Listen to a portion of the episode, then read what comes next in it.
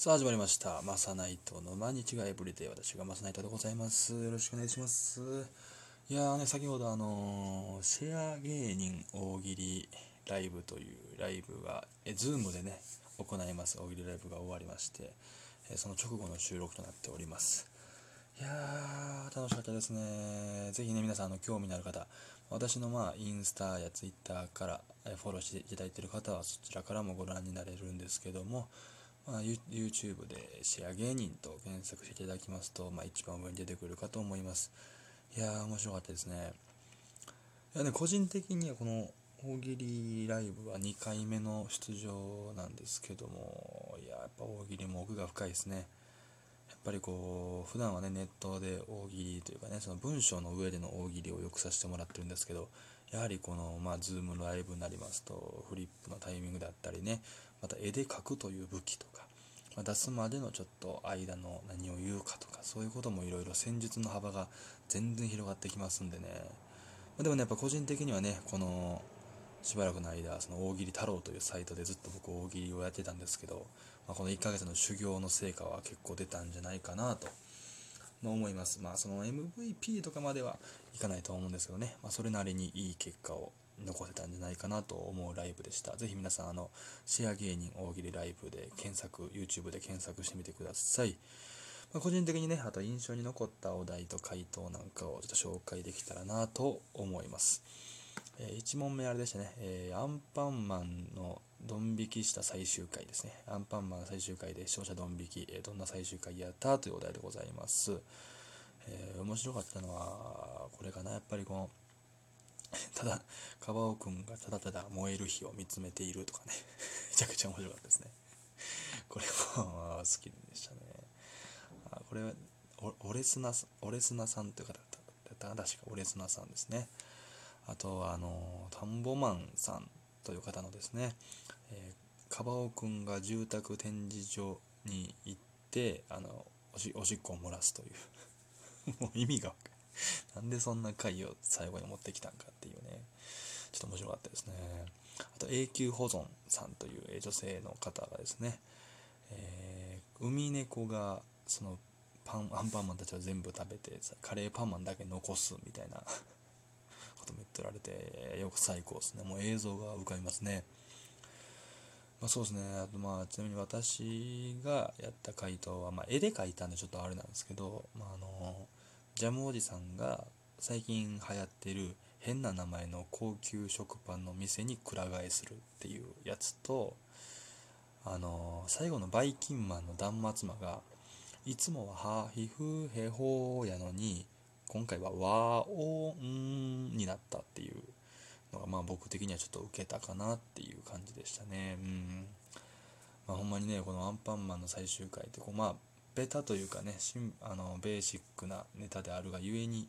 ね、どういう切り口を持っていくかっていうのは難しいですよね。キャラクターものってやっぱこうイメージがあるんでね、それをどうこう裏切っていくか、かつこの沿っていくかっていうのはちょっと難しいですよね。2個目のお題がね、あの、そうだ、京都へ行こうの対義語、対義語はみたいなお題やったんですよ。これ対義語系って僕ちょっとね、難しいんですよね。なんかその、変に文系なんで、ちょ、真面目に考えてしまって、こう、そう、文法的な対義の意味をほんまに考えてしまうんで、ちょっとそれでなかなかこう、突拍子もない発想っていうのが浮かばなかったりするんですけど、これ誰が面白かったかな？なんか、うん、僕が苦手なお題やったからか全然覚えてないな、答えを。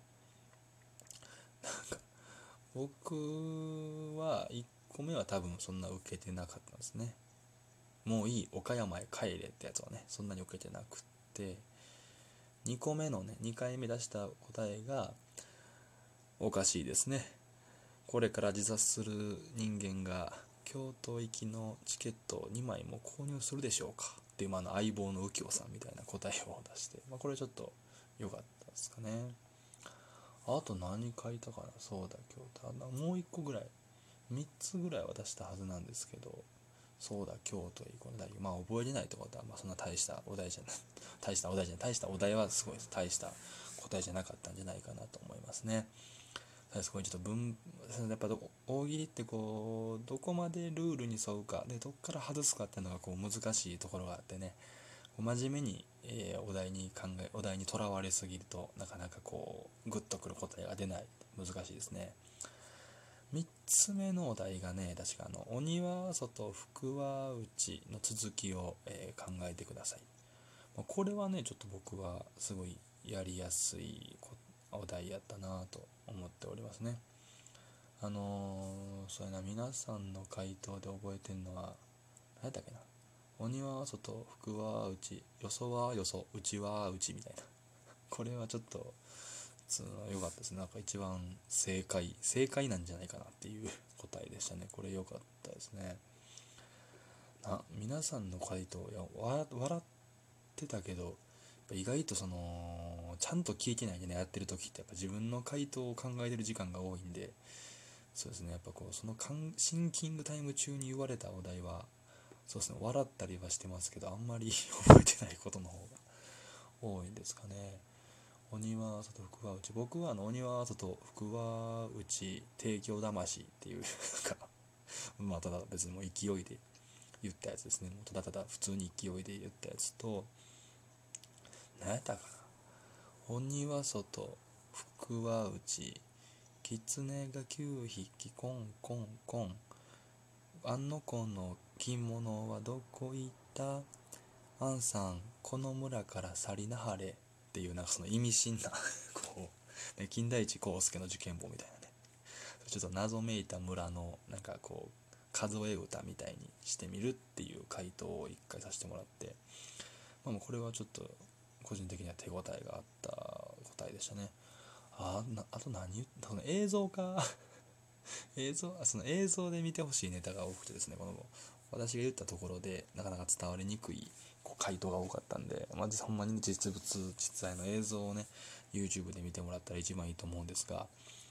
えー、最後のお題がねあの、えー、寿司屋の隠語ですね。お茶を上がりとかそういうのを言うみたいにこうなんか大将をじゃあ何というか寿司屋の隠語で大将を何というかっていうので、まあ、ここはね非常に、まあ、大荒れした お題でした。まあこれはねほんまちょっとあのー、なかなか口で言っても伝わらないんで 是非映像で見ていただけたらなと思います。